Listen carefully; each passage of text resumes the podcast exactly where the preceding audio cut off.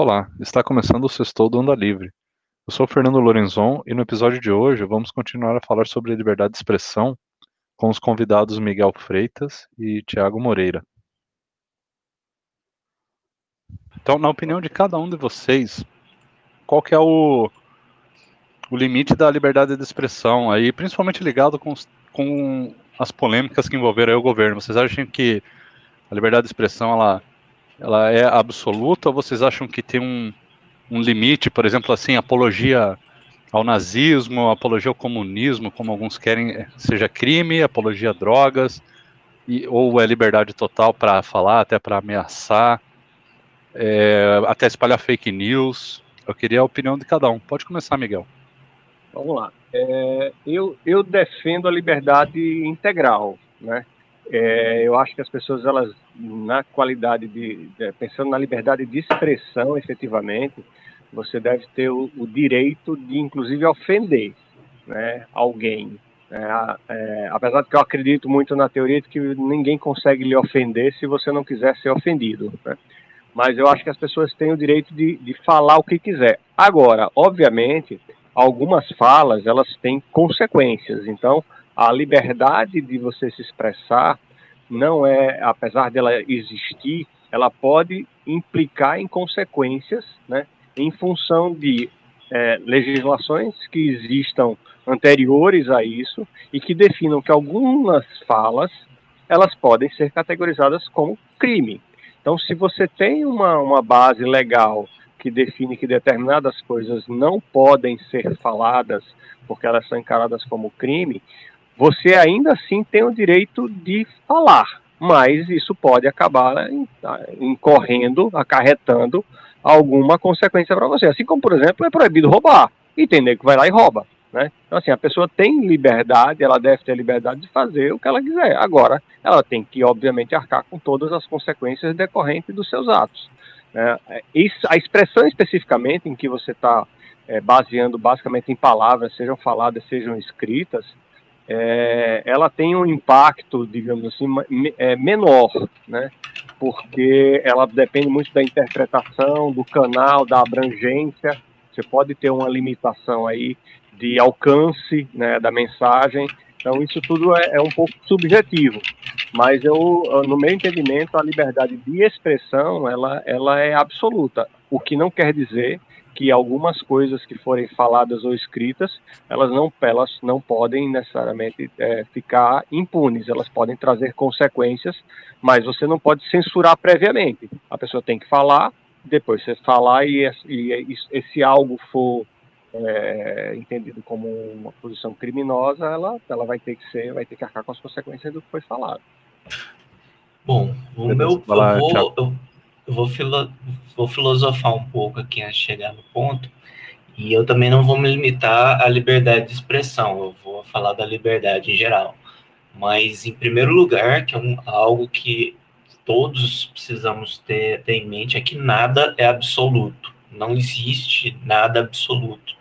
É, você, quando se você fala assim, a liberdade de expressão é absoluta, é, isso isso não, não tem como ser verdade porque você não tem, não há liberdade que te permita limitar a liberdade alheia.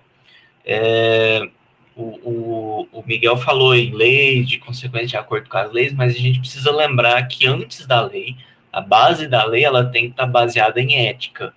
E, e, a, e mesmo com a liberdade, você está você tá, tá, tá sujeito à ética. E, e não se trata de uma ética definida por algum livro ou por algum autor.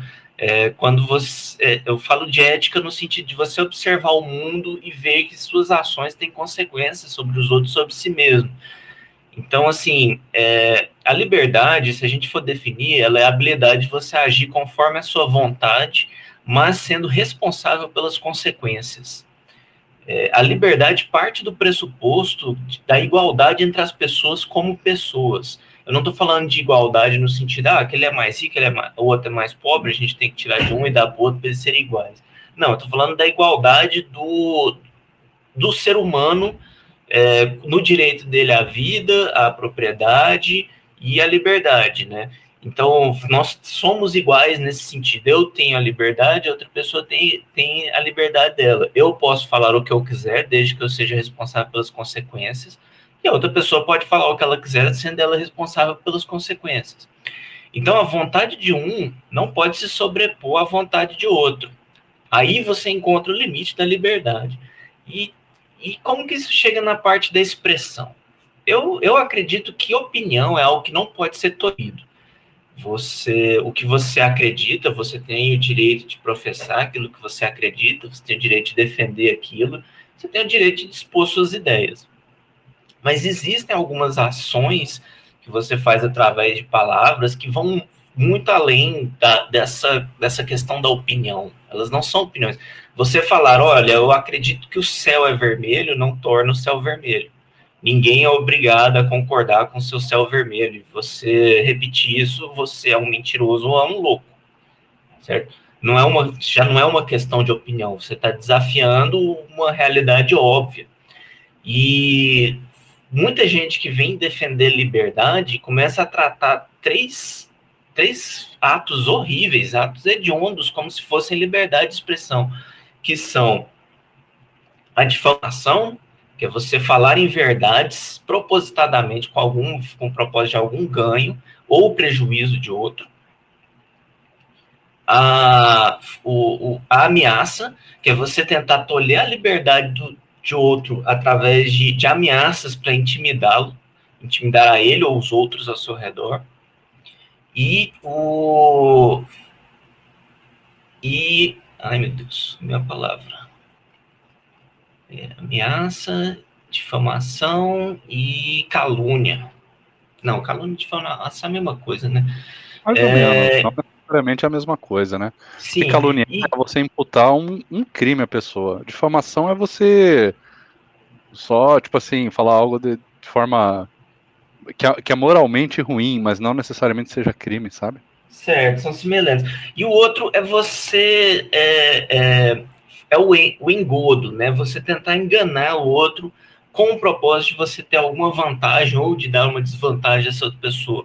Porque a partir do momento que você chega e fala, olha, eu vou, eu vou enganar aquela, aquele senhor para ele me dar dinheiro, eu vou prometer algo a ele, ele vai me dar dinheiro, isso não é liberdade de expressão. Você está você está causando um, um, um prejuízo ao outro você está limitando a liberdade do outro, você está sendo um, um, mentiroso que não cumpre os contratos que você faz.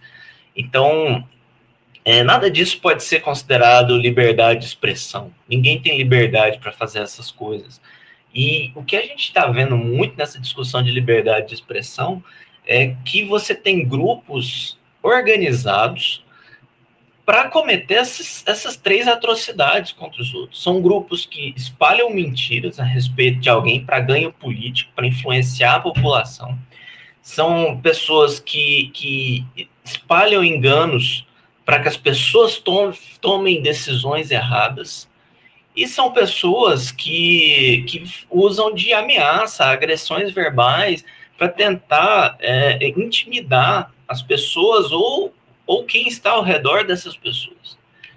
Os três, não importa, vamos esquecer lei, eu não vou falar nada em, em sentido de lei, eu não sou legalista, não falo legalês, mas os três são amorais, os três atos, eles são antiéticos e eles não podem ser tolerados, eles precisam ter punição. E, e aí eles pegam esse, esse limite nebuloso da liberdade de expressão para tentar defender esses atos. Ah, fulano recebeu uma mentira ali pelo WhatsApp e espalhou, mas ele não sabe que é mentira, ele acredita, então é só uma opinião dele. Beleza, o fulano, o tal ali, talvez você possa falar, olha, ele é inocente no sentido de que ele foi tão enganado quanto o, o, o alvo da mentira. Mas, mas quem espalhou essa mentira para enganar esse, esse intermediário ele tem que ser punido, ele tem que ser encontrado, tem que ser punido. E quando você tem organizações disso, isso é crime organizado. Isso é crime organizado. De novo, não estou falando dentro da lei. Estou falando, são pessoas que se associam para cometer crimes, ações antiéticas que prejudicam outras pessoas, que tolhem a liberdade de outras pessoas, que prejudicam o julgamento dos outros, e isso não pode ser tolerado. Então, o que acontece é que nós temos é, esses grupos politicamente motivados. Atualmente, a gente está vendo uma predominância disso na direita, mas a esquerda sempre teve os grupos deles também voltados a isso e que precisam ser parados. Alguém precisa pará-los. E quem tem poder para pará-los tem, tem que fazer isso. Então, assim, até... quando. Oi.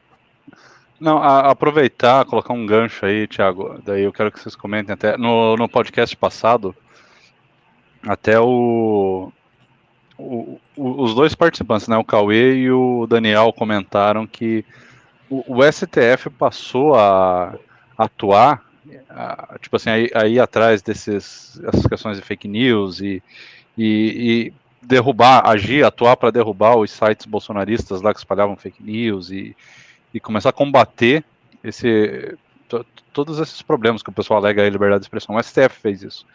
E o que a gente falava é que foi mais ou menos assim, por causa de um certo. É, uma, como dizer, uma, uma negligência do Congresso. Que é o Congresso Sim. que deveria, por exemplo, ter julgado o caso lá do, do deputado federal Daniel Silveira, era para o Congresso ter feito outras coisas, mas como parece que o Congresso não age, né, o Executivo Sim. comete os erros, o Congresso também não age, sobra para o Judiciário fazer alguma coisa. Aí o pessoal fala, pô, o Judiciário está tolhendo a liberdade, está fugindo da função. Mas é porque os outros não agiram. Sim. Então, para o STF proteger a Constituição. Vocês concordam? Eu vou até dar uma chance para o Miguel também opinar sobre isso. Você concordou com é, isso, Miguel? Acha que o STF foi longe demais? É, só reforçando, né, na verdade, o que o Tiago falou, eu concordo em gênero no Miguel. Quando eu falei né, na, na a, assim, a liberdade da pessoa falar o que ela quiser, é na questão de opinião. Obviamente, uhum. eu tenho algumas, alguns conteúdos, né, e conteúdo criminoso, de é, é, para levar o induzir o outro ao erro, isso não acontece agora, né? Mentiras para criar é, caos social para induzir, né, para criar grupos de interesse. Isso existe desde sempre, né? O nazismo ele foi baseado nisso, o próprio né, o fascismo nascido na Itália ele foi baseado exatamente em cima de uma das coisas que você falou, da ameaça, do, do da coação, né, da mentira. Então, os grandes movimentos né, é, que foram é, que geraram grandes prejuízos para a humanidade, eles foram baseados em cima de mentiras.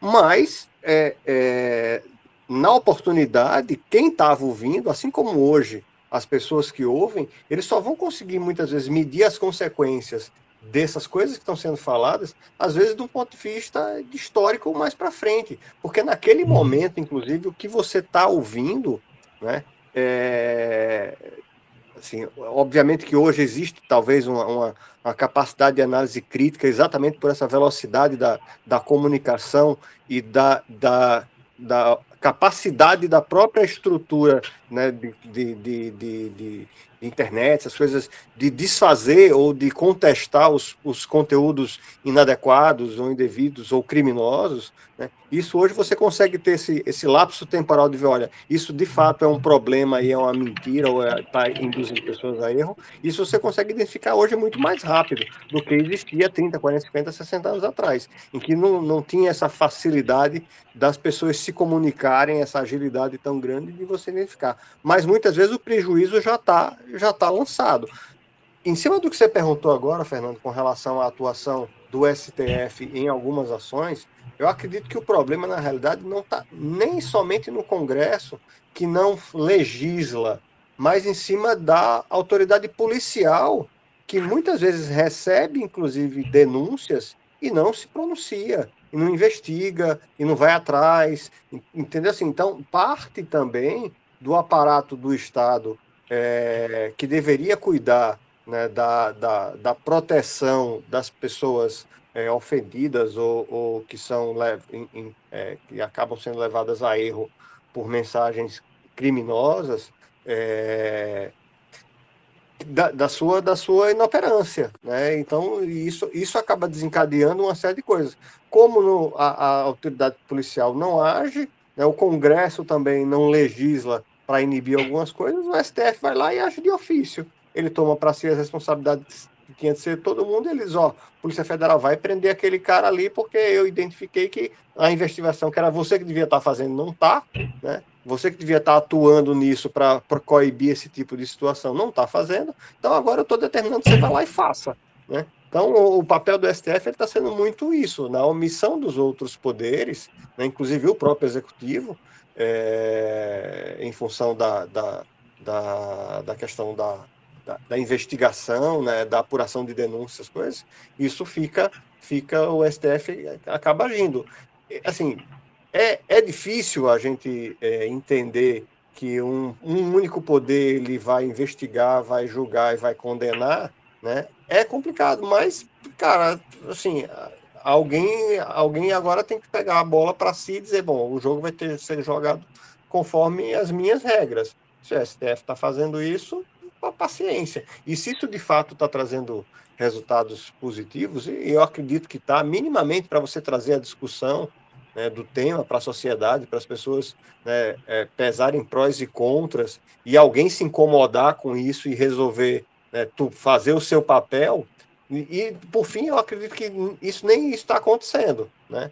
É, apesar de ter tido recentemente essa tentativa de Bolsonaro, por exemplo, de atuar em cima das, das redes sociais para inibir que elas é, façam as suas ponderações, isso é um processo absolutamente de intervenção, porque o ambiente da rede social é um ambiente privado. Se o Estado está dizendo, olha, para você fazer o que você quer né, dentro do seu, né, dentro da sua estrutura né, de, de, de, sistemas de informática, é, o Estado come, isso passa a ser um intervencionismo e isso não realmente isso aí eu, eu discordo completamente. Se você quer falar o que você quiser dentro do YouTube e não quer que o YouTube derrube seu vídeo, velho, cria o seu YouTube e vai fazer o vídeo que você quiser na sua rede social, cria sua rede privada lá e vai, vai, vai, vai junta, né? cria o seu, seu ambiente, e aí você pode escrever o que você quiser, mas se você está no ambiente dos outros, quem tem que regular é o dono do negócio.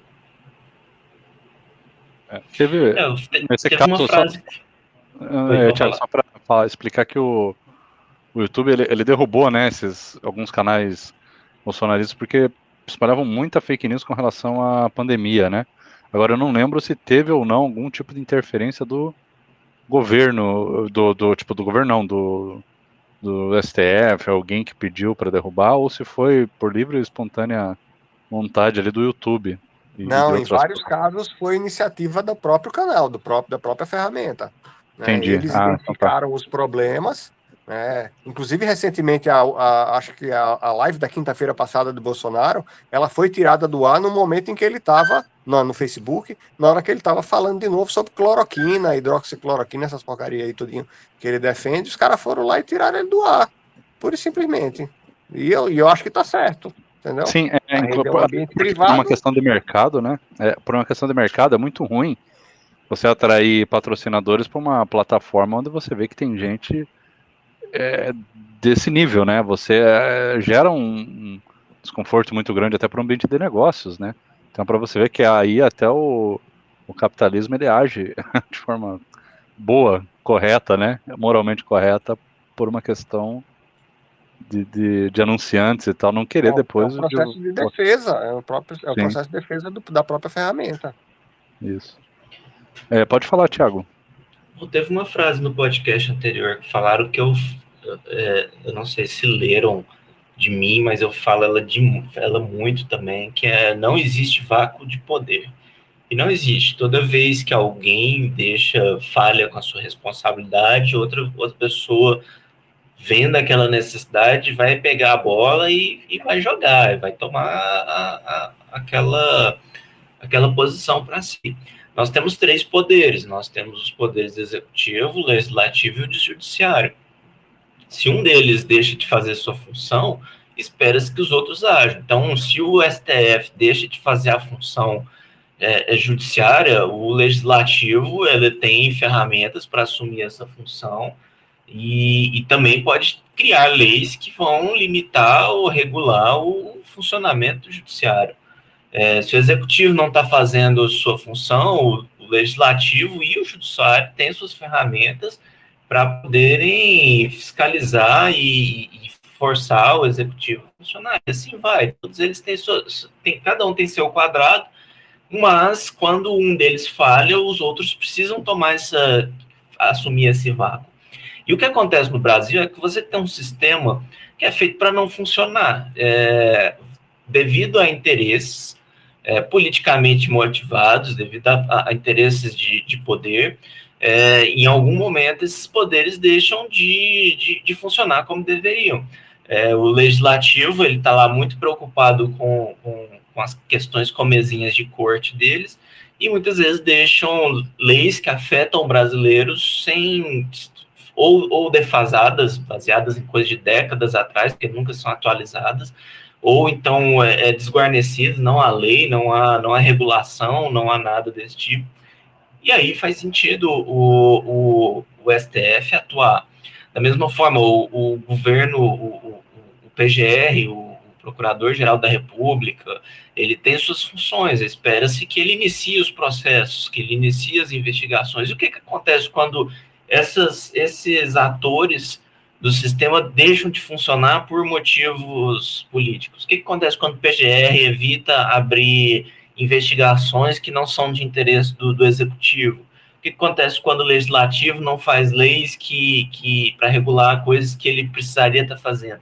Algum outro vai assumir esse papel. Pode ser a sociedade, pode ser as, na falta de leis, pode ser empresários, pode qualquer um que tenha um mínimo de poder pode assumir esse vácuo. E como que você reclama disso? O certo é você reclamar do poder que ficou, ficou vago para quem não está cumprindo suas funções. É, porque que acontece? Se alguém não tomar essa função para si, não tentar, não tentar é, manter o sistema semi-funcional, o sistema colaba você vai derrubar tudo. E é o que é o do interesse, por exemplo, do executivo no momento. O, o, o governo federal, o Bolsonaro, ele quer mesmo que o sistema, o sistema é, vá abaixo. Então, quanto mais disfunções ele cria, melhor para isso. Ele ataca a STF, a PGR dele não abre investigações, arquiva processos, ele vai lá e, e, e, faz os acordos com, com o legislativo para ele não sofrer impeachment. Então você tem um sistema que, tá, que já é disfuncional por natureza, mas que ele está basicamente jogaram, emperraram as engrenagens dele para ele não funcionar mais. E o presidente ele está interessado nesse caos. E então outros atores que no caso foram alguns dos ministros da STF, eu gosto sempre de frisar. O problema do Bolsonaro não é com o STF o problema dele não é com Lewandowski, não é com o Toffoli, não é com Gilmar Mendes. É, ele mesmo colocou no STF um, um, uma pessoa ligada, ligada a esses, ligada ao PT, está tentando indicar um outro ali, mas está tendo suas existências. Então, assim, o problema do, do, do, do, Bolsonaro não é e nunca foi o STF. Ele reclamava do STF antes de chegar no poder. Quando ele, teve no, quando ele chegou, os ministros que estão ali acobertando ele, que estão lavando a, uma mão lava a outra junto com ele, esse ele não fala mais nada, ele, é um, ele, ele abraça, ele elogia. O problema dele está sendo com o Barroso, com, com o Alexandre de Moraes. Por quê? Porque esses são os que estão vendo os problemas que estão sendo gerados por grupos ligados ao presidente e movendo contra esses grupos. Então é, é daí que vem toda a revolta do presidente com o STF. Não é com o STF, é com os ministros que não ousam ser não ousaram ser cooptados pelo projeto de poder dele. E aí como você pode criticar esses ministros por agirem dessa maneira? Eles são, são eles que estão tentando manter um sistema semifuncional ali no meio. Você pode criticar alguma coisa na forma, ah, legalmente ele não, não poderia fazer isso. Bom, mas legalmente o PGR já deveria ter caído, então, porque ele deveria estar iniciando investigações que ele não inicia.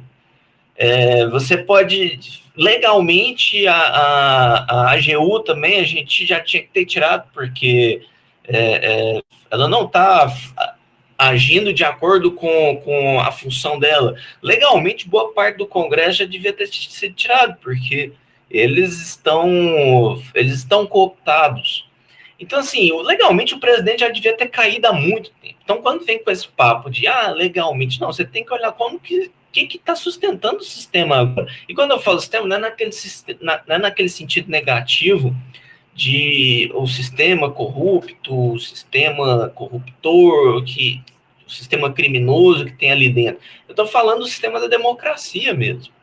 O, o, o sistema eleitoral, o, o, sistema que garante as nossas liberdades individuais aqui. Porque se dependesse do Bolsonaro, esse papo de liberdade de expressão ia acabar no momento em que ele conseguisse o que ele quer. Essa é a verdade. É, então, assim, você pode falar algo da forma como o, o, o STF está agindo, de que ah, ele não pode abrir o processo e ele mesmo conduziu o processo, ele ser o acusador e o juiz. Ok, beleza. Às vezes no legalês lá isso realmente está errado. Mas quando você observa a dinâmica da democracia, dinâmica da nossa república, são atos extremamente necessários e, e eu vou provocar, igual a Lava Jato foi. A Lava Jato pode ter seus defeitos, mas o problema da Lava Jato nunca foi os defeitos dela, e sim seus sucessos. Foi seus acertos que deram problema. Foi por isso, não foi porque ela errou que, ela, que, que, que resolveram acabar com ela.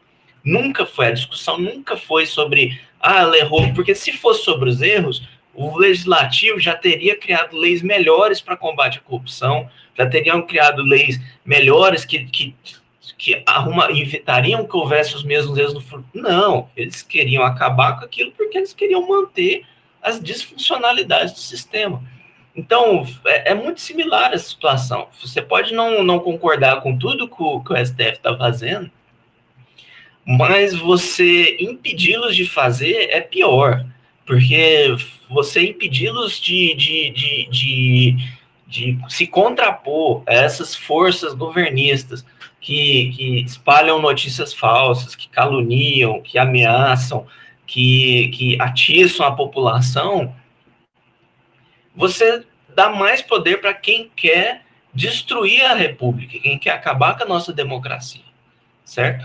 Então, é, é, há muita hipocrisia de quem vem falar de, de, de, de abusos do STF, mas se cala para abusos do presidente, ou de quem fala em liberdade de expressão, mas apoia é, é crimes antiéticos é, feitos por uma quadrilha organizada é, para espalhar mentiras e, e atiçar a população contra os inimigos do governo. Então, não, não pode tirar isso de vista. O que está em jogo de verdade com isso? Igual com a Lava Jato, você não pode falar, ah, por causa desses erros, o, vamos perdoar todos os crimes. Legalmente fizeram, mas, gente, ninguém é burro. Os crimes aconteceram.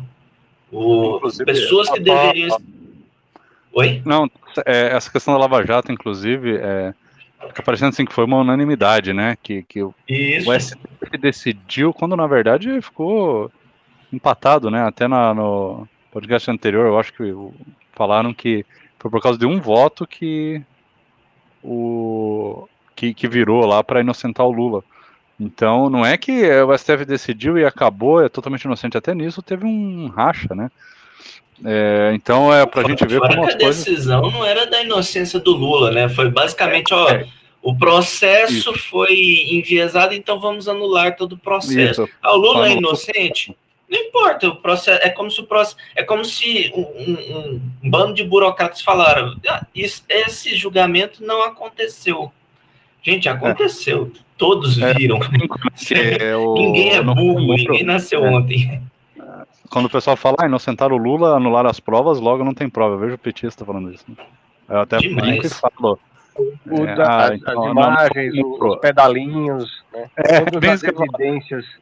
Né, eu do, falei, não foi o Moro que pintou o dinheiro que foi devolvido. É. é. muita evidência. Não, mas beleza, vamos voltando para esse assunto da, da liberdade. É, a gente falou bastante, explorou esse lado da política. É, eu queria saber o seguinte: vocês acham, então. Assim, a gente concluiu que o que? A liberdade ela tem que vir com responsabilidade, né? Você tá com a liberdade ali, que inclusive é o lema do Partido Novo, né? Muitas vezes é, é o, o Amoedo fala isso: liberdade com responsabilidade. Ninguém tá querendo tirar de você a liberdade, mas você tem que arcar com o que você fala. E muita coisa é crime e as pessoas. Eu não sei se é porque aqui no Brasil é tudo muito zoado, né? As leis e, e o próprio as autoridades. que a gente não percebe que tem muita coisa que é crime, né? É, questão de calúnia e é, difamação, espalhar fake news, isso daí tudo é, é, é crime, e as pessoas não levam a sério, né? Aí admiram os Estados Unidos pela liberdade de expressão, e lá nos Estados Unidos, prisão e processo e coisa é muito mais. É algo muito mais real, né? Muito mais Isso. culpável do que aqui. Então, até lá, que é a terra da liberdade de expressão, você tem muitas restrições. Inclusive, o, até uma história que eu contei no primeiro podcast que eu participei lá, o de humor, que eu vou recontar aqui de novo, porque eu acho bem interessante. Que o. Num programa lá de humor que tinha é, americano, e, e, também é um programa de é, esclarecimento assim de, de assuntos e tal, que mistura um pouco de humor com investigação e tal. Para quem se interessar, é o Penn and Teller Bullshit. Eu, eu, gosto bastante desse programa. Com dois mágicos americanos, né, mágicos ilusionistas e tal, que eles também são muito céticos e explicam muita coisa relacionada à ciência e tal. E eles, uma vez numa entrevista, tipo, falando do making off, falando como foi feito o programa e tal, eles falaram, ó, toda vez que a gente ia criticar alguém, porque eles pegavam lá um líder de uma seita, um cara que vende cura quântica, sabe essas babaquices? Eles Sim. falaram, ó, a gente tem que tomar muito cuidado para não chamar o cara de mentiroso, sabe? Ou de charlatão, de pilantra. Os advogados é, do, do programa ali, dos caras, é, como é que fala? É tipo, é, orientavam eles a não chamar disso, porque você está imputando um crime. Se o cara não, não foi comprovado que o cara é um charlatão, se não foi comprovado que o cara é um mentiroso, o cara pode te processar e você pode acabar sendo preso ou pagando uma multa e tudo mais. Então, mesmo o cara sendo um charlatão, lá nos Estados Unidos você tem é a terra da liberdade de expressão, você não pode chamar o cara de charlatão, a não ser que você tenha, tipo assim, plenas provas e tal disso. Aí o que, que os caras orientavam? Você pode xingar o cara quando quiser. Aí os caras falavam, né? Você pode chamar o cara de asshole, né? Mas não chame ele de liar. Interessante, né?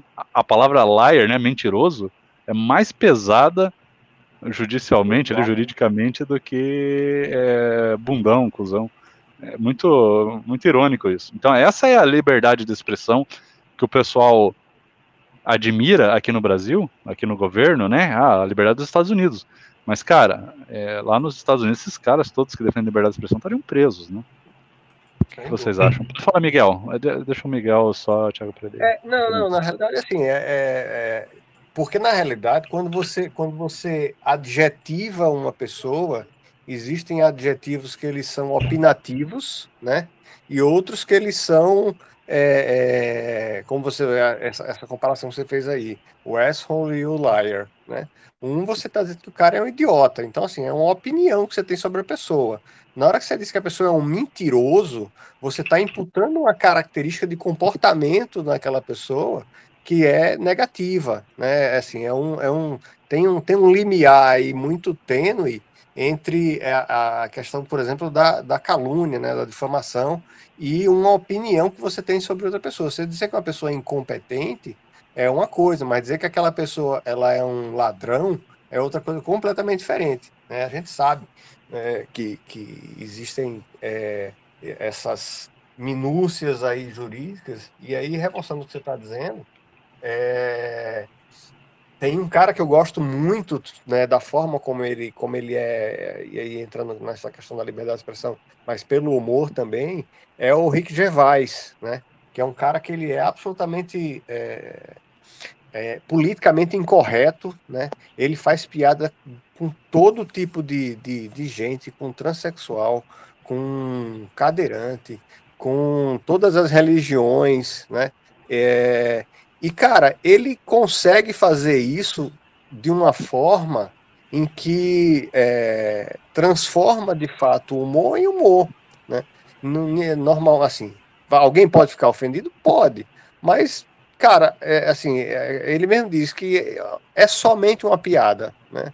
Então, esse, esse limite aí do, do, do, da, do uso das palavras né, para ofensa ele ele é ele tá é, é, assim é muito tênue mas ele existe e o grande problema aí reforçando o que você está falando assim é que a, a, a justiça assim o, o, o aparato né, policial brasileiro ele é muito ruim de serviço esse tipo de crime que ele é mais subjetivo, né? Ele não tem a objetividade, por exemplo, de um furto, de um roubo, né? Da, da subtração de alguma coisa, né? Em que você tenha o julgamento da, da do que foi falado, do, do, que é dito, ele tem um nível de subjetividade muito grande. E, cara, a gente não dá conta das coisas triviais. O homicídio no Brasil não é investigado. 8% dos, dos homicídios são, são é, é, efetivamente não. investigados e, e, são esclarecidos. Então, assim, hum. a, a, polícia brasileira não tem tempo nem de fazer o que ela tinha que fazer. Então, assim, quando você pensa nesse outro tipo de crime, né, em que você precisa de fato ter uma, uma investigação. É, então, é por isso que essas coisas não acontecem, porque a gente não, a gente não deu conta do básico ainda. Né? A gente tá, tem, tem, tinha tanta coisa antes é, para se preocupar e acaba que essas outras coisas acabam tomando um volume tão grande que desviam o foco do que efetivamente era importante para estar tá sendo feito pela, pela estrutura do Estado, entendeu? Hum, quer complementar, Tiago? Não, não. Eu, não, eu concordo com o Miguel, não tenho nada para acrescentar. Tá. É, então, assim, na opinião de vocês, então, só para fechar esse pedaço, né? que o STF não está impondo nenhuma censura, a gente pode concluir isso, que é o que o pessoal alega, né? O STF está censurando.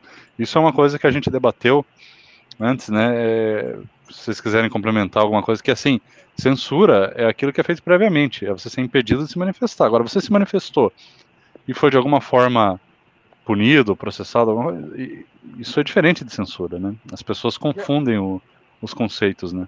Não, e você vai procurar quem são os caras que estão sendo atingidos né, por essas ações, é tudo vagabundo, entendeu? É os Daniel Silveira da vida, né? É, é, tudo, cara, é gente da pior, da pior, da, da assim, é, do comportamento é, antiético, né, do comportamento é, é, é imoral, entendeu? Não é, não é uma, não, assim, não é um Alessandro Vieira, não é um Simone Tebet, não é uma pessoa que você diz, cara, essa pessoa eu posso tomar como referência de boa, de, de, de bom comportamento. É tudo cara que de forma reiterada, não é a primeira vez que o cara faz.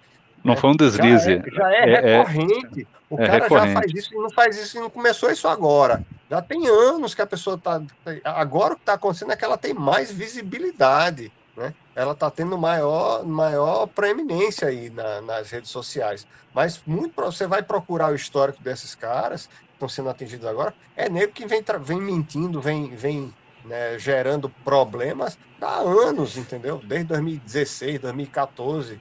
Então, assim, é gente, é, é tudo vagabundo. Não tem, um, não tem um cidadão de bem, entre aspas, né? Feito, diz aí, né? Feito os caras falam. Não tem, velho. É tudo vagabundo.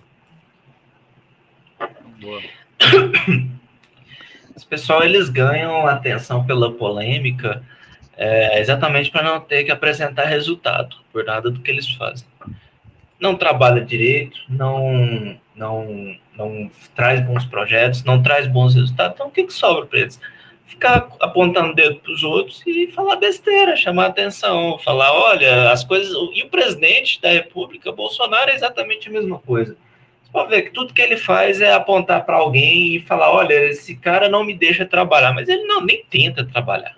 Ele, ele tira a bunda da cadeira para trabalhar quando? Ele, ele tá dando atenção, é para motocicleta, é para andar de moto, é para tirar foto é, com, com, com um apoiador, é para ficar acenando para caminhão na, no, na estrada. Ele na, na, em reformas, quais reformas ele apoia? Não tem nenhuma que ele levanta da cadeira para fazer o corpo a corpo, para ele não vai uma vez na TV para defender alguma reforma, para poder falar de, de qualquer trabalho sério. Ele fala só em, em, em, linhas gerais sobre as coisas. Então, assim, ele fala, ele pode até falar, ó, oh, a reforma tal pode ser importante, pode falar isso uma vez por ano. Mais do que isso, não mas ele nunca entra em detalhes sobre o que ele defende, ele manda qualquer porcaria, aí as porcarias não passam e falam, olha, é porque não colaboram comigo, sempre vai ter um culpado. Mas trabalhar mesmo, ele não, não trabalha, ele, ele não produz nada que preste. Então, o que, que sobra para esses caras? Encontrar culpado, acusar, criar, criar os factoides, para poder justificar a própria incompetência. E não é agora, né? Porque na verdade esse, esse é o comportamento dele, Bolsonaro, nos últimos 30 anos. E se você for procurar algumas pessoas da esquerda, você vai encontrar gente muito parecida com ele. Né? As Maria do Rosário da Vida, os Jean Willis da Vida. Essa galera é igualzinho ao Daniel Silveira, a Bia Kisses, a Carla Zambelli, entendeu? Não trabalha, Exatamente. não produz nada, só gera polêmica, só gera confusão, só gera factoide, né? É, é basicamente gente que não tem é, é, nada a apresentar como resultado de trabalho e precisa chamar atenção para si em função dessas, dessa, desse, desses, é, é, é, desses, né, dessas polêmicas é, baseado em besteira, entendeu? Em, em coisa é, é, irrelevante, né, que não tem consistência. Você vai espremer esses caras, é, não, não é suco de nada, entendeu? Não tem nada, não tem conteúdo de nada para apresentar né, que se salve. Né? E Bo Bolsonaro sempre foi isso. Né? E essa galera que veio a, a reboque dele é igualzinho, não muda em absolutamente nada. É, é esse pessoal, eles, eles foram eleitos e em cima né, dessa plataforma chamada bolsonarismo. Né? O que o Bolsonaro defender, eles vão defender. E acabou que o Bolsonaro não defende nada, né? Tipo assim, não fica claro o programa de governo dele. Porque o pessoal confunde o que ele defende com o que o, os ministros, o que os aliados no governo defendem. Mas ele, como pessoa ali, não fica claro o que ele defende. Né? Se você pega qualquer entrevista, o que, você quer para o Brasil, Brasil melhorar? É, ele fala assim, escola militar, é, porte de arma, acabar com a indústria da multa e tirar o PT do poder. E, e assim, é, ele tirou o PT do poder porque a gente elegeu ele, e ele tá colocando um monte de petista no poder, né? Porte de arma nem consegue, mesmo se liberasse tudo com imposto zero, uma arma é o que? Dois, três mil reais? Não é, não é uma coisa barata, ninguém vai conseguir comprar. Quem consegue comprar arma com tranquilidade, provavelmente consegue comprar outras formas de se proteger também.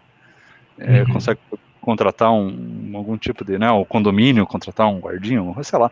Então, assim, é, é umas pautas completamente vazias e esse pessoal fica vazio junto, né? Porque eles abraçam isso, e daí só que eles falam justamente isso, né? Que é o ponto aqui do nosso episódio.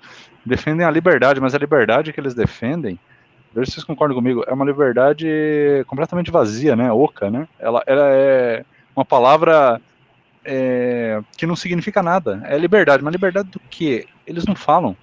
Né? A liberdade para fazer o quê? Qualquer coisa a liberdade daí... que eles defendem é a liberdade para eles fazerem qualquer coisa, mas se algum adversário deles tomar a mesma liberdade, eles vão inventar algum crime para poder impedir. Isso. É. Pode, pode anotar. É dessa maneira que eles pensam. Enquanto, enquanto é para benefício deles, ok. Agora, se o adversário faz algo similar, aí tem lei de, de segurança nacional, aí vai ter suas formas, e, e, tem até os próprios achaques extraoficiais, né, onde você atiça a turba contra o crítico. Você atiça para que centenas de pessoas comecem a espalhar mentiras, calúnias, ameaças para calar críticos. Então, essa é, é uma liberdade fachada, é uma, é uma palavra vazia que só existe mesmo para eles tentarem afetar uma virtude que não possuem. Esse pessoal, eles, eles não querem eles não defendem o, o, o, direito de todos à liberdade, eles defendem o direito deles fazerem o que eles quiserem. E é isso. É, eles defendem a liberdade ao mesmo tempo que defendem a ditadura militar, né? Inclusive, Exato. defendem a liberdade de expressão, isso é uma coisa que eu comentei no outro episódio, vou comentar de novo. Defendem a liberdade de expressão e defendem, defendem o AI-5. Lembra que o pessoal ficava flertando com o AI-5? Ah, deixa vir o AI-5 aí que vocês vão ver, seus jornalistas e tal. O pessoal comentava. Então é para você ver que nem eles sabem o que eles estão defendendo, né? É, são palavras vazias.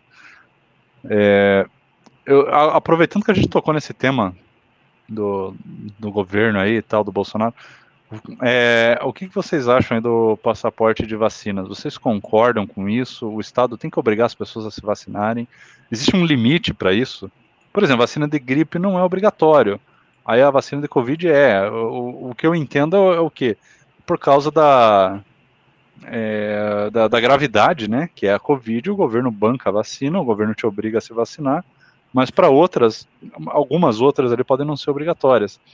E daí fica essa questão, você sempre tem a, a, a liberdade de escolher se você quer ou não se vacinar, porque é, é o seu corpo, Olha, ou você tem que se da, ao governo. A questão da vacina, é, eu, a questão é que ela é, é um ato coletivo, é uma defesa coletiva.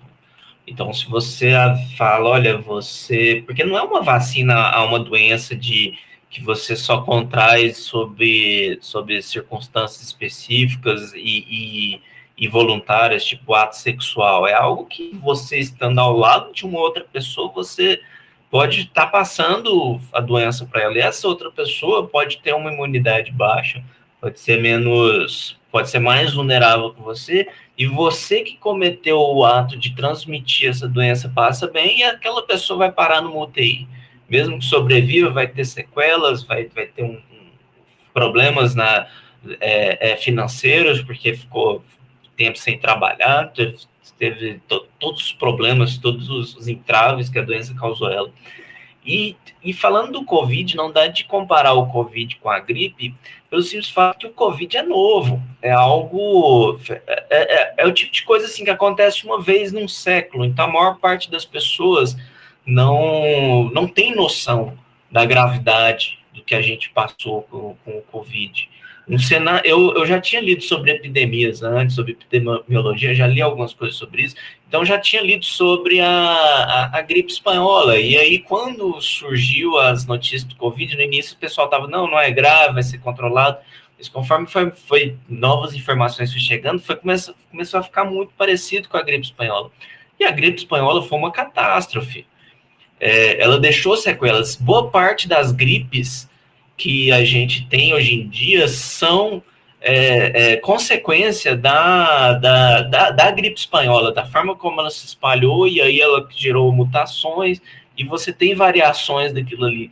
Então aquilo lá deixou, deixou sequelas por mais de um século, mas como nós não vivemos aquele momento, parece uma, uma história fantasiosa, é algo assim que a maior parte das pessoas do, do que nasceram de, de, de 1900 e dos anos 20 para cá só ouviram falar ou nem ouviram falar, nunca tinham ouvido, nunca souberam que aquilo aconteceu. E aí a Covid está num nível de gravidade. A Covid é similar a uma queda de, de, de asteroide que destrói uma cidade ou, ou um tsunami. É, ele é um equivalente isso, ela é uma catástrofe é, natural no, que, que, que, muda a normalidade da nossa vida. É, é, é, então, da mesma forma que uma cidade que acabou de ser atingida por um tsunami, você não tem como manter a normalidade nela, diante de uma pandemia dessas, a ideia de você tentar fingir uma normalidade é, é coisa de louco. É, a diferença de um tsunami ou de um meteoro caindo e, e, e, causando quilômetros de destruição, ou de um grande terremoto, é porque o, os outros são visíveis e são imediatos, as mortes são ali imediatas, a destruição é imediata. A doença não, ela é invisível, ela demora para agir, ela as pessoas é, é, é, não, não, não veem aquela destruição imediata ao redor, então a, a ilusão de que é possível ter uma vida normal durante um, um período desses, é, ela fica na cabeça das pessoas. E aí surgiram pessoas é, é, ideologicamente motivadas que por, por objetivos políticos, não só no Brasil, mas foi o que aderiu o bolsonarismo, por motivos políticos, resolveu lutar contra essa realidade, é, negar todo o conhecimento que a gente tem sobre pandemias e epidemias é, de, de, séculos que nós temos que nós temos o conhecimento e resolveram fazer com, como se fosse só um evento político. Olha, tem alguns políticos aí, é, grupos ideologicamente motivados, sendo eles mesmos os, os grupos, tais grupos, que querem que você vacine porque é uma ferramenta de controle, é porque eles querem tolar sua, tolir sua liberdade, porque eles são os vilões, eles são os vilões. E, e isso na, na cabeça das pessoas. Eu até falo, pelo menos os antivax americanos, eles acreditam no que eles falam, eles não se vacinam e eles morrem bom para a humanidade. Agora os daqui não, eles são tão, eles são tão vagabundos, são tão, são tão é, é, farsantes que eles não acreditam no que falam. Tá lá, tem um lá na Flórida vacinado falando contra vacina. Tem outro ali que esconde o, o, o cartão de vacinação. Por quê? Porque, e diz que não está vacinado. Ah, então mostra o cartão, ora. Prova aí que não está vacinado. E passa vergonha na frente do mundo todo com isso. Enquanto muito provavelmente estão se vacinando, então correram para pegar a vacina. Por quê? Porque eles. É aquele pensamento, ah, por via das dúvidas, né? Eu vou falar contra, mas eu vou me proteger. É, tem, é. Tem uma coisa que aconteceu muito no início da, da pandemia, é que assim, do, no, dos anos 2000 para cá, final dos anos 90 para cá, já existiram outros inícios né, de pandemia que elas acabaram sendo muito isolados. A gente teve Sim. a gripe aviária, teve a H1N1, teve a MERS, teve algumas, algumas é, gripes, né, algum, alguns, alguns eventos virais aí que aconteceram, em que também se imaginou que ia ter essa né, a, a doença da vaca louca, teve uma série de doenças aí que acabavam afetando né, de alguma forma a humanidade, em que o efeito acabou sendo muito localizado. Então, muito lá atrás, né, quando esse negócio começou a aparecer na China, a cabeça das pessoas ainda estava, né, a minha percepção, é nesses outros eventos que aconteceram e que tiveram é, é, um volume de mortes né, importante, né? Por quê? Porque é o novo, então você pega e sobe o patamar de morte para um nível assim, porque todas as outras doenças continuam morrendo de gente normal, continuam morrendo de gente de, de câncer, continuam morrendo de gente de ataque cardíaco, continua morrendo de gente de diabetes, só que agora você tem um motivo de morte a mais, que é o causado pela, pela doença. Só que muita gente imaginou que a, a, o Covid, ele ia ser também um desse foco localizado. Ah, foi lá na China, começou lá na China. Só que, velho, o negócio acabou vindo, né, para alguns, né, principalmente na Europa, os, os, casos lá da Itália, foi talvez o caso, os casos mais chocantes em que o, os números dispararam muito rapidamente, por também uma questão é, talvez de característica é, demográfica do país, que é um país de muita gente muito idosa, né? Então, isso pode ter sido também um, um, um fator preponderante para atingir a Itália e chegar naquele ponto. Mas o, o, o, início, as pessoas tinham essa crença de que muito provavelmente ia ser um troço. E eu vou ser bem sério, eu também achava que ia ser isso. Né? Eu cheguei a conversar, acho que duas ou três semanas antes da gente ter o lockdown aqui no Brasil, né, com uma pessoa e disse, cara, vai ter dois ou três casos no Brasil no máximo. Né? E assim, eu estava completamente equivocado, porque eu não imaginava que ia ter essa, essa dimensão. Muito provavelmente por conta da velocidade com que a, a, a doença se espalhou e é uma, uma, um resultado do processo de globalização, da comunicação, da facilidade que as pessoas hoje têm de, de viajar, de se deslocar de um local para outro. E, e, o que agrava mais o, o caso da, do, do Covid é a imprevisibilidade dela em, no momento em que ela interage com o organismo. Você pode ter duas pessoas que pegaram uma doença, uma morre, a outra não sente nada, entendeu? Então esse, isso são, são é algo que é, e nas outras doenças todas que, que apareciam, pelo menos havia uma, uma é, um padrão né, de afetação do indivíduo, né, existia aparentemente é, uma, um ciclo né, de adoecimento que ele era muito, muito é, estandardizado, né, era muito parecido, não, não tinha essa discrepância toda entre os resultados da, da, da doença. Então, esse, esse é um ponto que eu, que eu considero lá atrás que pode ter sido um dos principais motivos das pessoas terem gerado essa descrença inicial. Mas agora, bicho, um ano e meio já do, da, da doença né, é, está evidenciada, por mais que você tenha, sei lá, 500 mil mortos, isso é 0,3% da população brasileira, né? ainda assim é uma situação em que tem muita gente que assim, ainda é uma, uma, uma, uma doença muito difusa. Então tem gente que não viu uma pessoa adoecida, né? Até por quê? Porque não, essas pessoas estão adoecendo dentro do hospital, não é dentro de casa, né? não é no meio da rua, Então, a, a, descrença de muita gente ainda hoje é exatamente porque não teve a experiência da convivência com o adoecimento. Mas os números estão aí. E 500 mil pessoas são é, 3, 2 mil barragens de. de, de é, aquela lá de Minas, como é o nome? De Brumadinho, entendeu? Que aconteceram, né? lá morreram 300 e poucas pessoas, a gente tem 500 mil, é, é duas mil vezes aquele, aquela, aquela ocorrência. Que é um, se a gente ficar é, indignado né, com a morte de 300 pessoas, de 200 pessoas, por que vai ficar com 500 mil? Não, não tem mais espaço para as pessoas negarem. Já com relação a essa questão de ser obrigatório ou não, né, é, eu entendo que você tem duas, duas vertentes aí. Né? A primeira diz respeito ao seguinte, inclusive pegando um gancho no que você falou, Tiago, tem gente que não pode se vacinar. Né? Existe Sim. uma série de, de, de doenças né, imunodepressivas que não permitem que a pessoa se vacine, porque a carga viral dentro da vacina para essa pessoa já é já é um já é um complicômetro, né? Já é perigoso para ela. Então ela não, não, não poderia se vacinar. É, é para proteger essas pessoas que todo mundo tem que se vacinar. Não necessariamente para se proteger a si próprio. Então você tem uma questão aí da consciência coletiva. É, e as pessoas saem, e tem um outro argumento que o pessoal está usando agora, ah, mas são tudo, essas vacinas são experimentais, foi pouco tempo de desenvolvimento. Ah, amigo, já tem 3 bilhões de pessoas vacinadas, entendeu? Ninguém morreu por causa da vacina. Né? As pessoas que ainda, né, mesmo vacinadas, é, podem vir a, a, a, óbito, não foi por causa da vacina que ela, que ela é, faleceu, foi a doença que a vacina, mesmo, a, mesmo vacinada, não conseguiu evitar. Assim, o perigo não é a vacina, o perigo continua sendo a doença. Né?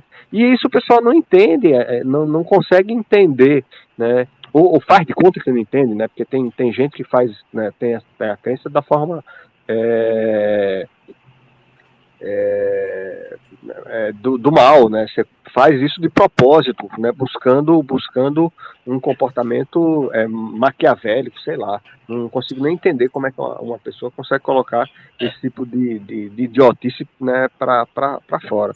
Mas são esses pontos. E, e aí, voltando para a questão da vacinação, eu tenho essa questão, tem essa questão da, de você ter a consciência de se vacinar para proteger o outro que não pode se vacinar, e tem a, a questão do, do, de que vacinas obrigatórias elas existem há muito tempo, né? Para você ir para determinados países, você só entra se você tiver vacinado, se tiver vacinado da malária.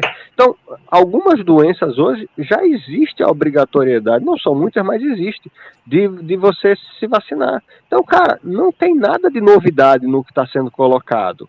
Né? Num ambiente privado, eu não vejo nenhum problema. Outro dia eu estava, né, eu, eu, trabalho consultoria, e eu estava fazendo um trabalho numa empresa, e a, a diretora da empresa estava chegando para a gente e disse, eu não sei o que é que eu faço né? Porque eu tenho gente que trabalha comigo aqui 20, 30 anos, que ele disse que não vai se vacinar.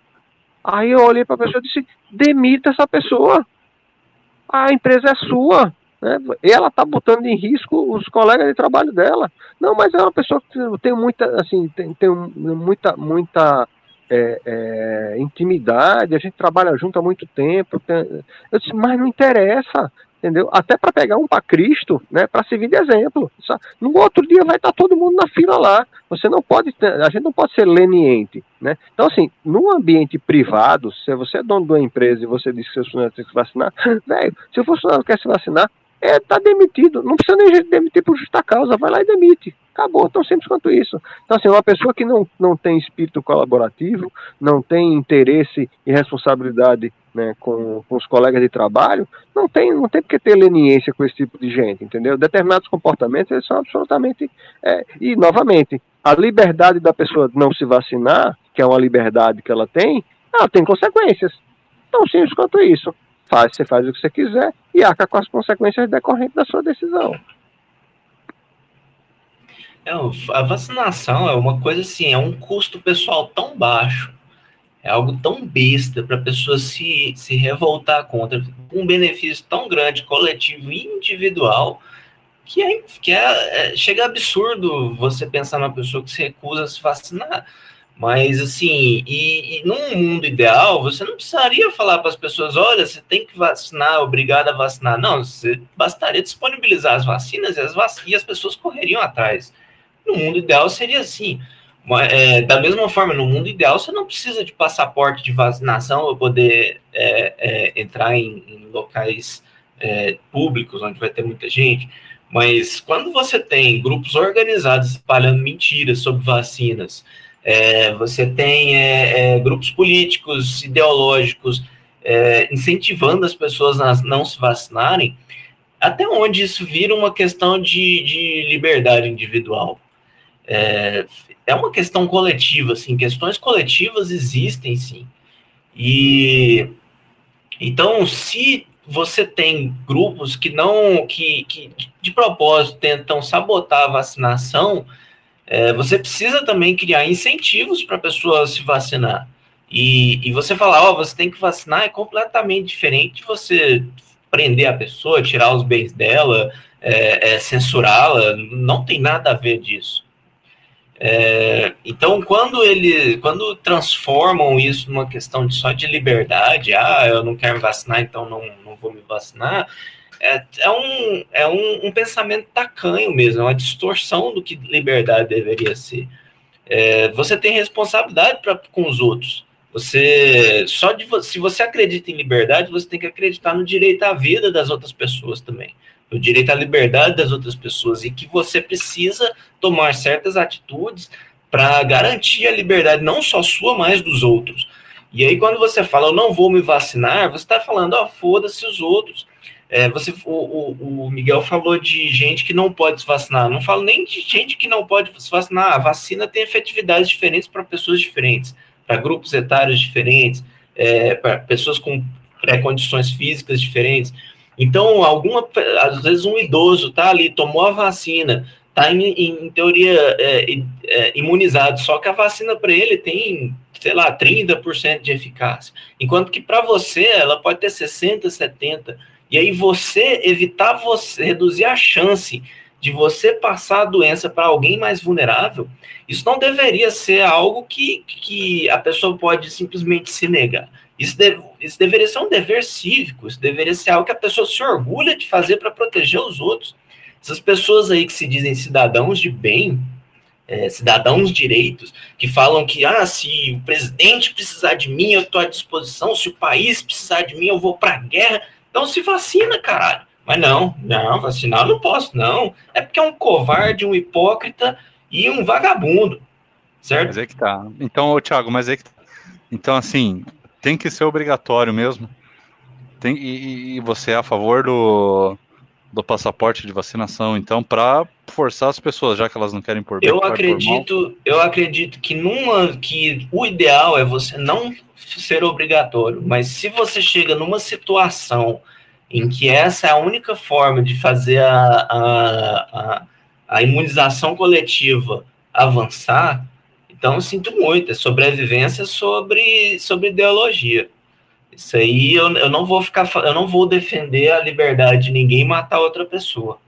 Então, de, de ninguém é, é, é espalhar a doença para outra pessoa. Isso não é liberdade, isso é irresponsável. E se é irresponsável, não, você não tem direito a isso.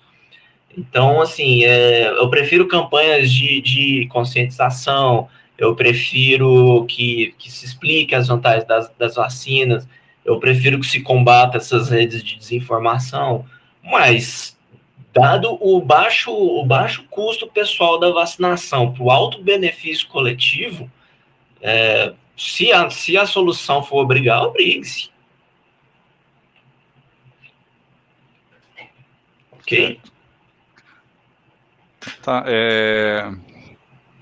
Você também, Miguel, você concorda então com o passaporte? Eu, eu concordo. Assim, eu, é, é, novamente, não se está colocando né, algo novo. Né? O passaporte de vacinação ele já existe para outras doenças. Agora vai, vai existir para uma doença nova, entendeu? E paciência, bicho. E, e, assim, é um processo de aprendizado da humanidade, entendeu? Da, da é, é, é em algum momento né, e acredito muito nisso, a, a pandemia ela vai ser né, dissipar, né, já, já tem, os números já estão apresentando redução no mundo inteiro, né, existe um recrudescimento em alguns locais específicos, mas a, já, já existe uma, uma tendência mundial da, da, da redução do número de casos, que é basicamente em função do resultado da vacinação.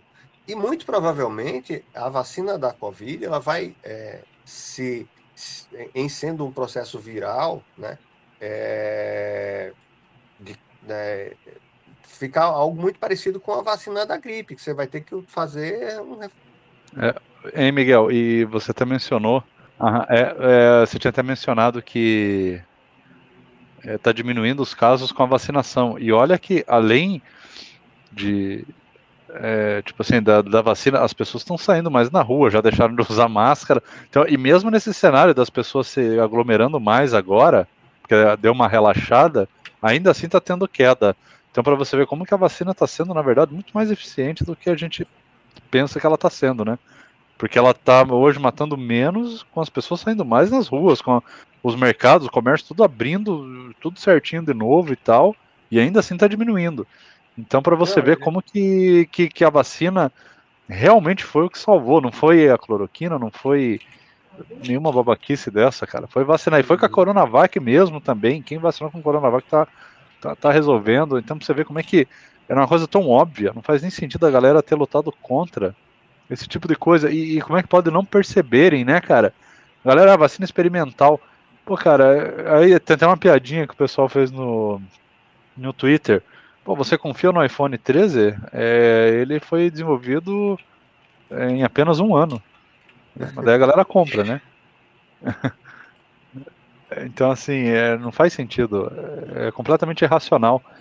E, e, além disso, a vacina, não tem nada na vacina que seja ultra inovador, né? Tipo assim, a vacina de Covid, ela é nova, mas ela é feita usando a mesma, mesmo princípio, a mesma tecnologia de uma vacina sei lá, de gripe, de qualquer outra coisa, assim, é, é você inocular o vírus, é você deixar ele mais fraco ou, ou desativar a, a Coronavac, ele. A Coronavac é assim, as outras de RNA também são sobre tecnologias que estão sendo desenvolvidas há mais de 50 anos. Eu, eu queria, a gente vai chegar no final aqui do podcast, eu queria tocar no último assunto sobre o, o Bolsonaro é, ter sido o único líder do G20 a não estar vacinado que, que vocês acham desse, do exemplo que o presidente passa para o Brasil e para o mundo? Lembrando que o Bolsonaro, uma das plataformas de governo dele, uma da, das promessas dele, é que o Brasil seria respeitado lá fora. Vocês acham, vocês acham que ele está conseguindo ser respeitado? Olha, eu já vou começar contestando, falando que ele não pode nem ser chamado de líder. Então, Bolsonaro, ele é um, um, um covarde que usa as pessoas para benefício próprio e não tem sequer coragem de, de, de dar um bom exemplo para os outros. E ele está colocando as pessoas para. Ele está incentivando as pessoas a ficarem desprotegidas só para poder se fazer de contraponto e a todo o resto do mundo, porque como eu falei, como ele não tem resultados para mostrar, ele tem que ficar encontrando inimigos em toda parte, então se for todo o resto do mundo que seja, e para ele agradar também o, o, a, aqueles fanáticos dele que não vão aceitar qualquer outra coisa que não seja esse comportamento é, radical e irresponsável. Beleza. É, é legal, eu, como eu falei, né, eu acho que a gente ali é o, é o pessoal mais libertário do, do grupo todo do Onda Livre, e eu acho que a gente tem, tem uma opinião muito parecida com a, com a dos outros integrantes a respeito do libertarianismo, até esclarecendo que o libertarianismo, para quem vai ouvir o podcast, não é necessariamente o anarcocapitalismo, né? É, é, simplesmente uma filosofia de focar mais no indivíduo do que no coletivo. Não precisa. O anarcocapitalismo é uma, digamos assim, é um posicionamento político. O libertarianismo é um posicionamento ético que pode levar ou não ao anarcocapitalismo. Então você pode defender sim o governo, você pode, né, você pode ser libertário e defender o governo, não sei se vocês concordam comigo aí depois, desde que seja um governo não intervencionista, por exemplo. Pode ser, não tem problema. Desde que seja um governo que foque em proteger as liberdades individuais. Então é, é bom deixar claro isso, né, para não misturar. Assim como o conservador está muito queimado também nesse, governo atual, né? Que a galera tá associando conservador a tudo quanto é coisa ruim, quando o conservador, na verdade, é o cara ponderado na política, né? O cara que defende uma transição aos poucos é, é, e, e, que protege principalmente o núcleo familiar também, não necessariamente o coletivo e tal. É, e aí eu queria perguntar para vocês, a pandemia abalou um pouco o, o, libertarianismo de vocês, a forma de pensar? Eu sei que já foi mais ou menos comentado durante o podcast, mas eu queria uma, um resuminho de cada um, se abalou ou não abalou, se está mais forte do que antes ou não. O que, que vocês a acham? Pandemia, a pandemia não me abalou nem um pouco. Agora, o bolsonarismo, eu vou te dizer, desde 2018, a quantidade de decepções que acumulou com, com pessoas que se diziam liberais, libertárias, de direita, conservadores, é, foi algo assim que abalou completamente, que me fez perceber que não basta você ter uma ideologia.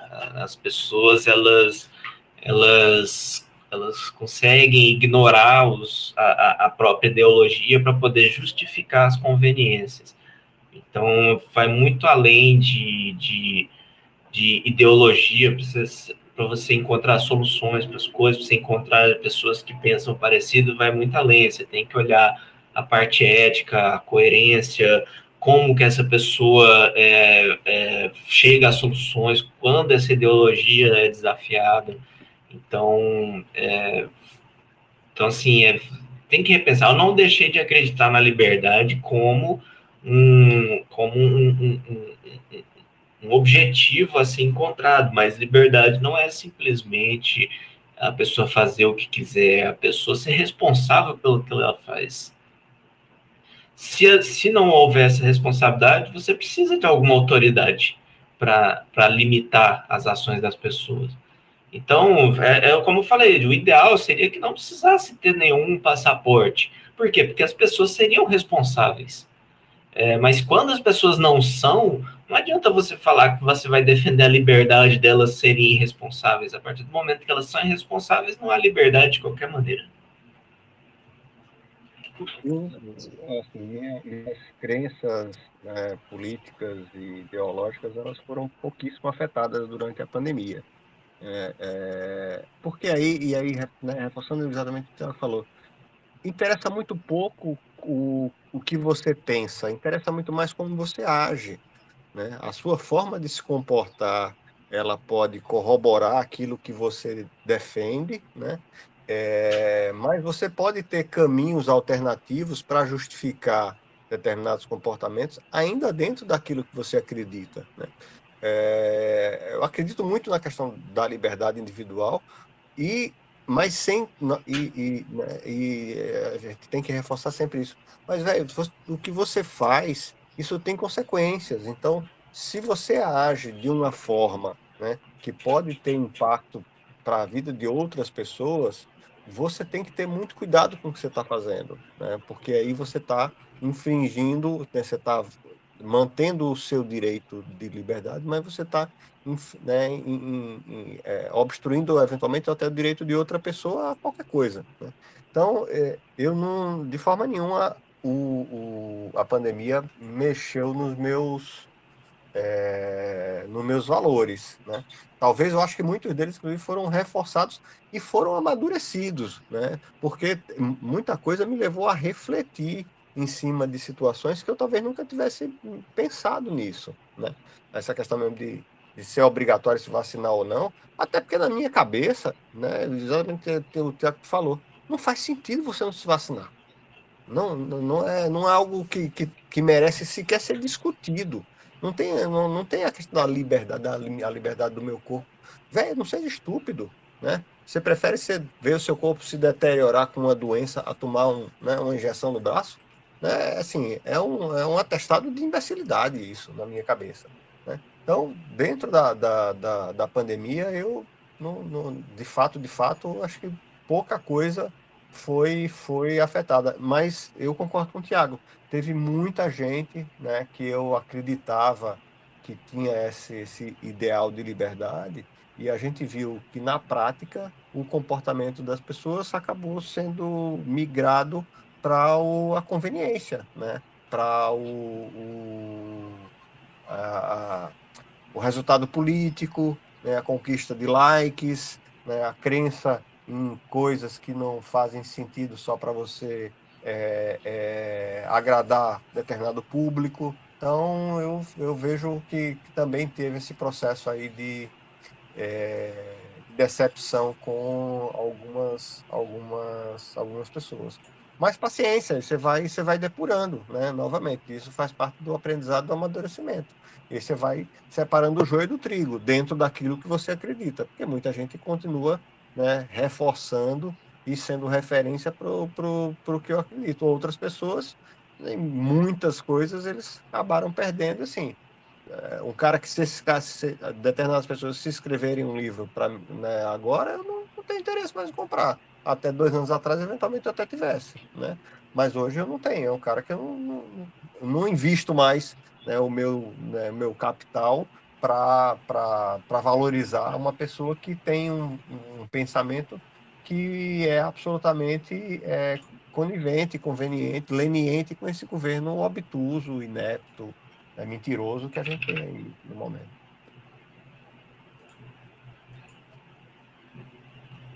Ah, beleza, eu queria só complementar é, que eu não, não me abalou o libertarianismo, porque eu vejo de uma forma é, muito simples essa questão da, da vacina.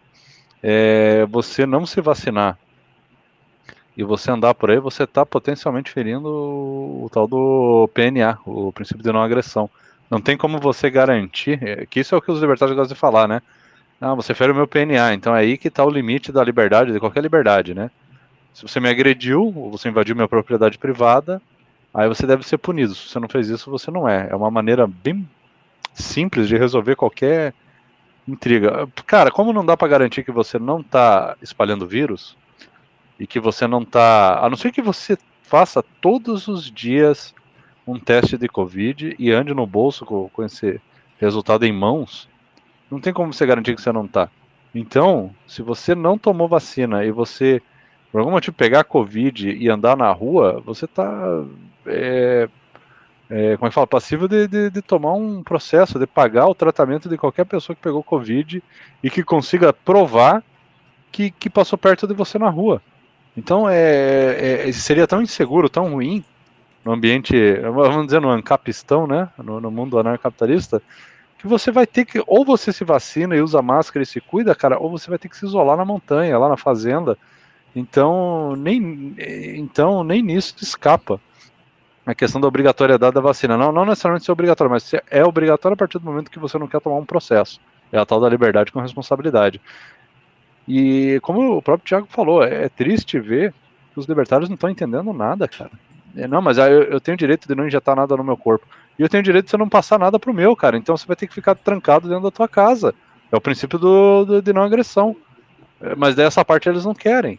Então eles entenderam o libertarianismo errado. Eu que não li praticamente nenhum livro de libertarianismo, não li nenhum desses autores. Eu, pô, já tô manjando mais que os caras, que leram não sei quantas obras aí. Então, é, eu acho que não é incompatível e, e eu, eu não preciso defender isso, tá? Eu, atualmente a gente está no sistema democrático, com o governo, numa federação, eu acho que o governo tem que obrigar, é a ferramenta que a gente tem. Por quê? Porque o sistema de saúde é público. Se fosse num sistema de saúde privada, o teu plano de saúde ia te obrigar, senão ele ia cobrar mais caro, ou ia até, sei lá, cancelar teu plano. Ia, ia ser resolvido de uma maneira capitalista, bastante simples. Então, como o sistema é público, o governo tem que te obrigar. Ah, mas eu não gosto do sistema público. Cara, então vai pro, pro, pro sistema, vai, vai pra Unimed e, e veja o que, que a Unimed tem a dizer, sei lá, tipo, mas não, não tem essa opção porque o governo proibiu, né? Tipo assim, a, toda a questão de Covid é, é, é gerenciada pelo SUS. Mas seria da mesma forma, então não, não vejo nenhum conflito. É, vocês concordam? O governo obrigou também né, os planos de saúde a pagarem pelo tratamento. A pessoa que vai lá na UTI, essas coisas, o plano tem que cobrir. Sim. Então já e é tem isso também. Eles... Não, e é óbvio que eles, se, se a vacina fosse algo pago, privado, eles dariam a vacina, porque compensa mais pagar uma vacina de 10 dólares pro, pro seu cliente do que pagar uma UTI, né? Que hoje tava, eu estava assistindo aqui o, o, a CPI da Covid e o cara da Prevent Senior ele estava depondo, né? E não passa na minha cabeça que é, é os caras estavam fazendo uso do tratamento precoce, acreditando que ele fosse né, uma solução. Eu acho que os caras estavam no desespero lá no início, né, porque esses problemas da, da prevenção, elas apareceram lá atrás. Né, dentro dessa questão econômica, né, se você é um plano de saúde, a última coisa que você quer é que o paciente morra. Entendeu? Porque se o paciente morrer, você perde o segurado, você perde segurado, você perde uma receita recorrente. Então, assim, eu até acredito que os caras estavam fazendo né, lá atrás, acreditando que o troço funcionasse, não por charlatanismo, entendeu? Porque economicamente não faz o menor sentido. Né? Empresarialmente não faz o menor sentido você usar alguma coisa que você sabe, sabe que é efetivamente inefetivo e que isso vai causar a morte do, do, seu, do seu cliente, digamos assim, porque se você perde um cliente, esse cara você perder ele para sempre, né? Ele não vai para outro plano e eventualmente ele vai voltar no futuro. Quando você tem o óbito de um cliente, você encerra aquela receita para sempre. Né? Então, eu acredito que as pessoas que né, usaram né, o tratamento precoce, fizeram isso lá atrás, né, lá no começo da pandemia, está falando de janeiro, fevereiro, abril de 2020. Né? Eles podem até ter utilizado acreditando que o troço fizesse efeito. Mas hoje em dia, por exemplo, isso não faz mais o menor sentido, entendeu? Porque já sabe que não, não faz. Por quê? Porque você tem consequências econômicas no fim das contas. Né? Se você fizer algo que não é do seu interesse. Né? Você acha é... que então pode ter sido uma influência do governo em cima da Prevent Senior? Eu e alguma compensação que... por fora? Hum, hum, velho, não sei. Não sei. Cara, as, a, não ideologia consigo, não consigo faz... entender. Porque a lógica, né, a lógica do, do, do, negócio não faz sentido, né? Ok, ah, você estava usando um, um, tratamento mais barato. Ok, mas bicho, esse tratamento mais barato ele ia fazer com que você perdesse o seu segurado, né? De uma as pessoas, as pessoas elas têm um, a ideologia, o, o, a crença pode fazer as pessoas agirem de forma completamente irracional. E eu não, eu não duvido nem um pouco que as pessoas por trás da Prevent Senior, elas queriam que o tratamento funcionasse e, portanto, forçaram o tratamento a ser feito, ignoraram toda a evidência em contrário, jogaram para fora toda a cautela porque eles queriam tanto que aquele negócio fizesse feito, seja por motivação política, ideológica ou, ou financeira, é, que a, as decisões foram totalmente racionais, a, a, a, a, análise dos resultados foi totalmente racional. Então, assim, essas pessoas, elas têm que ser responsabilizadas, tomaram decisões, então agora tem que ser responsabilizadas, é a liberdade, é, que ser responsabilizadas e punidas, porque elas, essa irracionalidade, ela, ela beirou a crueldade, ela, ela foi completamente irresponsável. E, mas é isso então, pessoal. Vou agradecer a vocês aí, valeu. Obrigado pela participação, viu? Valeu, pessoal. Obrigado. Boa noite.